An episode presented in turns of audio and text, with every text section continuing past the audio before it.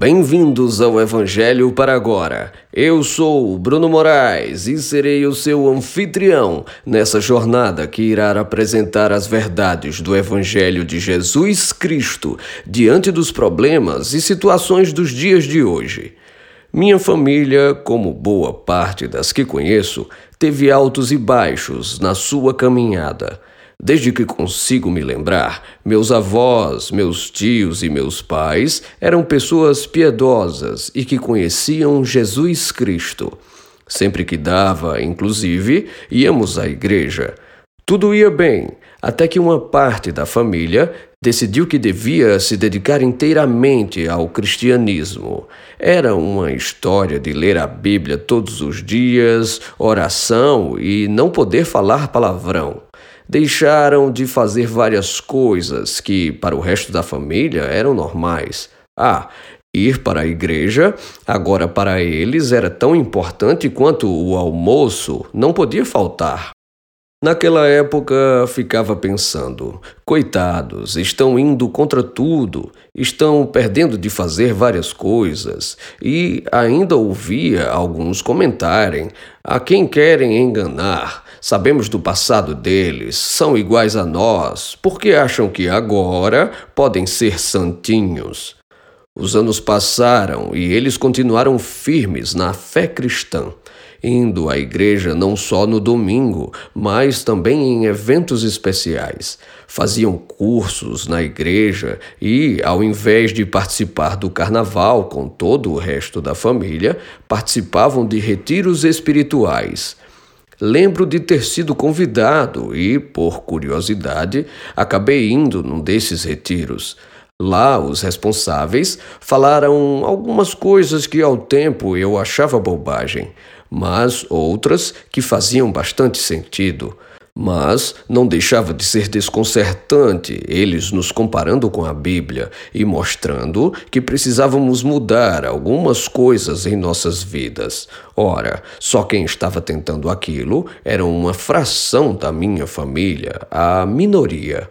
E aqui estou eu depois de ter pedido perdão a essa parte da família, tendo de reconhecer nos últimos anos que, na verdade, todos devíamos ter seguido o mesmo caminho, mudando nossos hábitos e nos dedicando inteiramente a Jesus Cristo. Para isso, quero trazer a história de Paulo, uma pessoa muito importante na história do cristianismo. Também conhecido como Saulo, sua educação foi a melhor disponível, aprendendo o judaísmo diretamente de Gamaliel, um dos mais respeitáveis anciãos da época.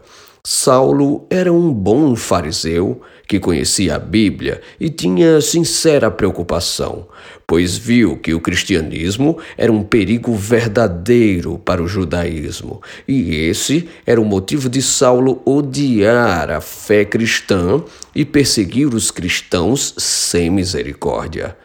Após testemunhar o assassinato de um notável cristão chamado Estevão, Saulo obteve permissão dos líderes judeus para ir até a cidade de Damasco, a fim de prender todos os cristãos e trazê-los para Jerusalém. Mas Deus o deteve. Ainda no caminho para Damasco, Saulo conheceu pessoalmente Jesus Cristo e mudou de vida, deixando de ser perseguidor para ser um alvo de perseguição tornou-se um cristão. A conversão de Saulo trouxe sentimentos extremos em ambos os lados. De um lado, os judeus, ao verem pregar a Cristo, planejavam matá-lo como sendo da pior espécie de traidor. Do lado dos cristãos, havia a suspeita de que tudo fosse apenas uma farsa para capturar ainda mais cristãos. No fim, Provou-se que Saulo, de fato, acabou sendo utilizado por Jesus para levar o Evangelho a inúmeros povos não judeus. Certamente ficou mais famoso pelo nome Paulo, como está escrito em Atos, capítulo 13, versículo 9, primeira parte, na nova versão internacional.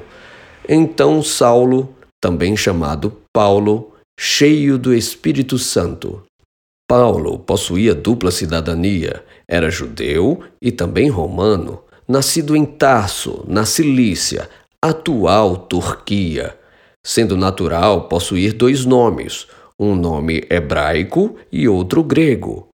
Quando lembra da sua conversão em Atos, capítulo 26, versículo 14, ele lembra que Jesus o chamou por seu nome não grego, como está escrito: Todos caímos por terra. Então ouvi uma voz que me dizia em aramaico: Saulo, Saulo, por que você está me perseguindo? Resistir ao aguilhão só lhe trará dor. Logo, apesar de não ter sido, como eu acreditei muito tempo, uma mudança de nome promovida por Deus, temos que Paulo vivenciou uma mudança muito maior, que foi a mudança de vida. Assim como Paulo, aquela parte da minha família também enfrentou desconfianças e, quem sabe, até perseguições, mas seguiram firmes no chamado promovido por Jesus Cristo, alcançando pessoas que igualmente puderam ser restauradas pelo Evangelho. Eu sou um desses que foi alcançado pelo esforço de muitas pessoas que se deixaram ser utilizadas pelo Espírito Santo para que essa obra magnífica de restauração prosseguisse. Isso depois de terem experimentado essa desconcertante vida nova, ao ponto de quererem do fundo do coração que outras pessoas também a vivenciem.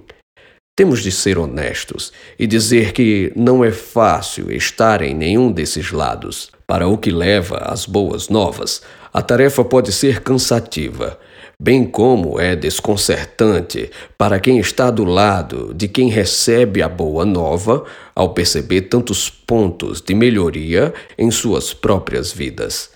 Mas hoje posso testemunhar que devemos perseverar como está escrito em Tiago, capítulo 1, versículos de 2 a 8. Meus irmãos, considerem motivo de grande alegria o fato de passarem por diversas provações, pois vocês sabem que a prova da sua fé produz perseverança. E a perseverança deve ter ação completa, a fim de que vocês sejam maduros e íntegros, sem que falte a vocês coisa alguma. Se algum de vocês tem falta de sabedoria, peça a Deus, que a todos dá livremente, de boa vontade, e lhe será concedida. Peça, porém, com fé, sem duvidar Pois aquele que duvida é semelhante à onda do mar, levada e agitada pelo vento. Não pense tal pessoa que receberá coisa alguma do Senhor, pois tem mente dividida e é instável em tudo o que faz. Por fim, quero deixar mais uma lição.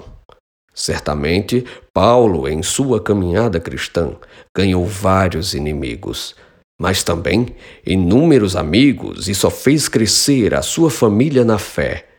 Em suas viagens, movida pela fé em Jesus Cristo, teve de deixar para trás familiares e amigos. Também não foram poucas as despedidas de irmãos das igrejas que ele mesmo ajudou a plantar. Timóteo, a quem Paulo considerou como seu próprio filho na fé, isso só para mencionar um dos seus aprendizes, também precisou ficar para trás, enquanto Paulo seguia com sua missão deixada por Jesus Cristo de levar o Evangelho até os confins do mundo. Que esse exemplo de Paulo nos sirva de lembrete de que a saudade virá, junto dela a solidão, mas onde quer que estejamos, se estivermos servindo a Cristo, vidas como as nossas serão alcançadas e transformadas. É para isso que nos esforçamos. Um esforço, como diria um amigo meu, um esforço de apenas não atrapalhar, pois a obra, na verdade, é de Deus e nós, ferramentas afiadas em Suas mãos. Coragem, meu irmão e minha irmã. Para você que está indo ou para você que está ficando, pois está escrito em Marcos, capítulo 10, versículo 29 a 30. Jesus respondeu: Eu afirmo a vocês que isto é verdade. Aquele que, por causa de mim e do Evangelho, deixar casa, irmãos, irmãs, mãe, pai, filhos ou terras, receberá muito mais, ainda nesta vida. Receberá cem vezes mais casas, irmãos, irmãs, mães, filhos, terras e também perseguições. E, no futuro receberá a vida eterna. Proponho uma oração, que, como de costume, você é convidado a repetir essas palavras ou, preferindo, apenas mentalizá-las enquanto oramos juntos. Santo Deus, nosso Pai, como pode ser assustador uma grande mudança? Mudar de cidade pode ser um tremendo desafio mas mudar de vida é algo ainda mais desafiador. Pai eterno, suplicamos ajuda, ajuda para podermos ser transformados e mudarmos os rumos das nossas vidas, para que elas apontem para o teu Filho amado, Jesus Cristo. Pedimos fé e coragem para enfrentar as inseguranças, as desconfianças e, como o Senhor nos antecipou, às perseguições. Que nossa vida seja firmada na rocha verdadeira, que é Jesus Cristo, e que, independente da fase da vida em que estejamos, possamos nos render e servir aquele que é o único caminho, a verdade e a vida. A Ele, Jesus Cristo, seja toda honra, toda glória e todo louvor para todos sempre. Amém. Vejo você no próximo Evangelho para agora. Que Deus o abençoe e até mais.